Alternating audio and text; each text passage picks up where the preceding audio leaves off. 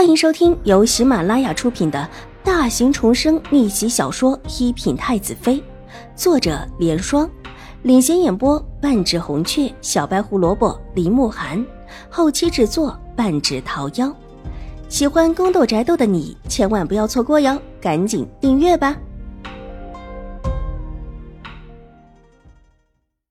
第四十六集。狄氏带着丫鬟婆子急匆匆的赶了过来，看到秦婉如退出门外，理也没有理她，上前就要进屋。戚荣之被秦婉如挑衅的要发狂，冲出来看到门口居然还有人挡着，以为又是挡路的丫鬟，扬手就狠狠的两个巴掌，厉声骂道：“贱人，让开！”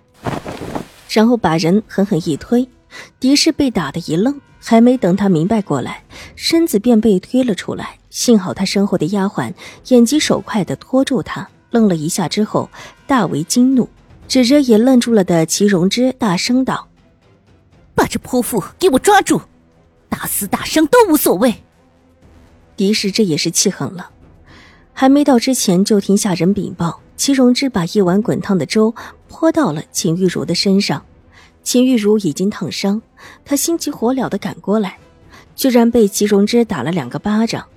一看打到的人是狄氏，齐荣之也知道坏了，不再撒泼，立时被扑过来的丫鬟婆子给制住。狄夫人，我女儿做了什么，让你这个当长辈的居然骂她泼妇？她还只是一个孩子吧？冷冷的斥责声从身后乱成一团的众人身后传来，被老夫人通知到的齐府府上的人也来了。听到这个声音，齐荣之立时委屈的大哭起来。母亲，母亲，他们要毁我名节，要害我。什么？狄夫人，你们一而再的毁我两个女儿，到底是为了什么？才到院门口的齐知府的夫人李氏，一听女儿哭喊的声音，再看看众人拉扯之中衣裳俱乱的女儿，立时就怒了。他来的晚了一些，没有看到齐荣之甩了狄氏两个巴掌，只看到自家女儿被下人们抓了起来。弄得这么一副凌乱的样子，哪里还有世家千金的样子？李夫人，你来的正好。你们家的女儿拿一碗粥烫伤了玉茹，居然还打了我两个巴掌，这笔账要怎么算？这样的人不是泼妇是什么？孩子，都这么大了要定亲的人了，居然还算是个孩子？狄氏也是气坏了，又怒又气。那两个巴掌打得他颜面尽失，这时候哪里还有什么好言语？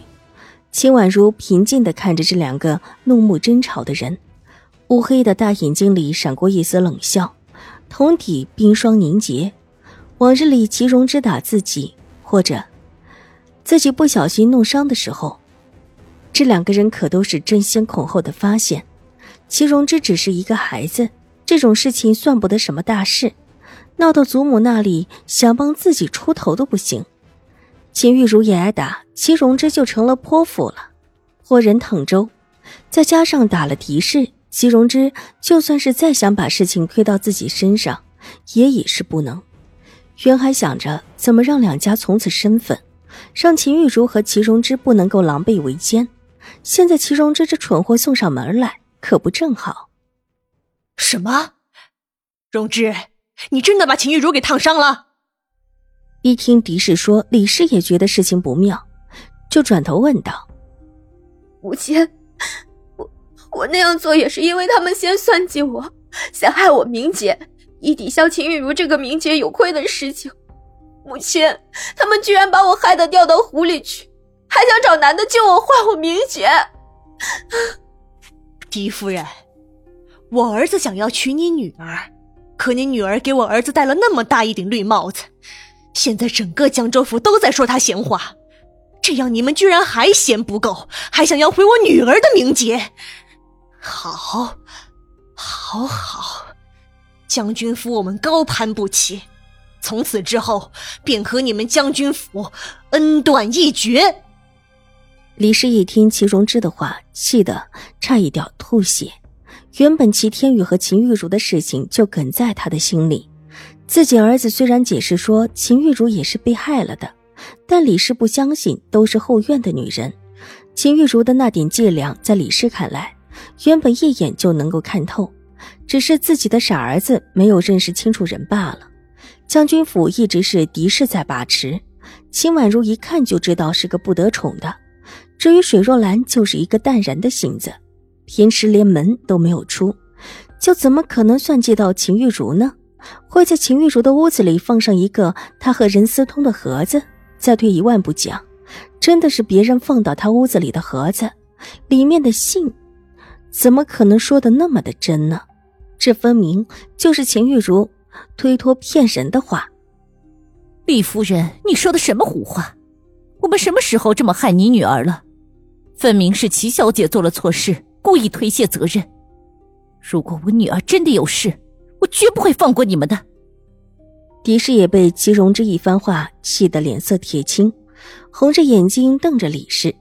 他觉得齐荣之说的都是谎话，这分明就是心虚把粥泼到秦玉茹的身上才会胡扯出来的。如果秦玉茹真的伤到了，这事还不算完。李氏这会儿也不想和狄氏说什么，手一挥，对着身边带来的人道：“过去把小姐带走，我们以后再不过来就是。”立时过来两个知府府上的丫鬟婆子，把齐荣之的丫鬟的手推开，齐荣之手一放松，就扑向李氏，委屈的大哭起来。我们走。李氏愤怒的转身，半抱着自己的女儿就走。齐荣之被李氏抱着转身，一转头正看到秦婉如，还想说什么，无奈李氏带他直接就往外走去。看着齐府的人七手八脚的把齐荣之给带走，狄氏也顾不得其他，急忙冲进屋子去看秦玉茹。郎中这个时候恰巧也来了，众人呼啦一大群的全部进了里屋，院门外就只剩下秦婉如和清月，轻轻的吐了一口气。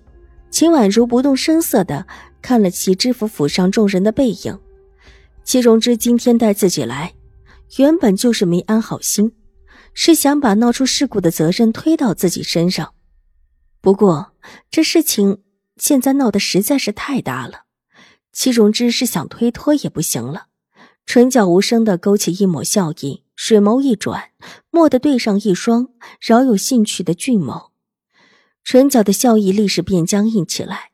秦婉如对面的那个阁楼上，楚留臣还真的靠在那边的窗口，一身血色的衣袍，映着他玉面如雪，眸色潋滟，眉目之间更是如画却难描。他闲适的靠在那里，显见的已经看了许久，带着几分漫不经心的目光落在秦婉如的脸上，弯唇一笑。秦婉如暗暗叫苦。他以为只是戏言，但是想不到这位殿下居然真的那么闲，居然还真的过来看这种热闹。无奈的对着那个方向稍稍的侧身扶了一礼，然后带着清月溜进屋子里面。这位爷给他的压力也太大了。本集播讲完毕，下集更精彩，千万不要错过哟。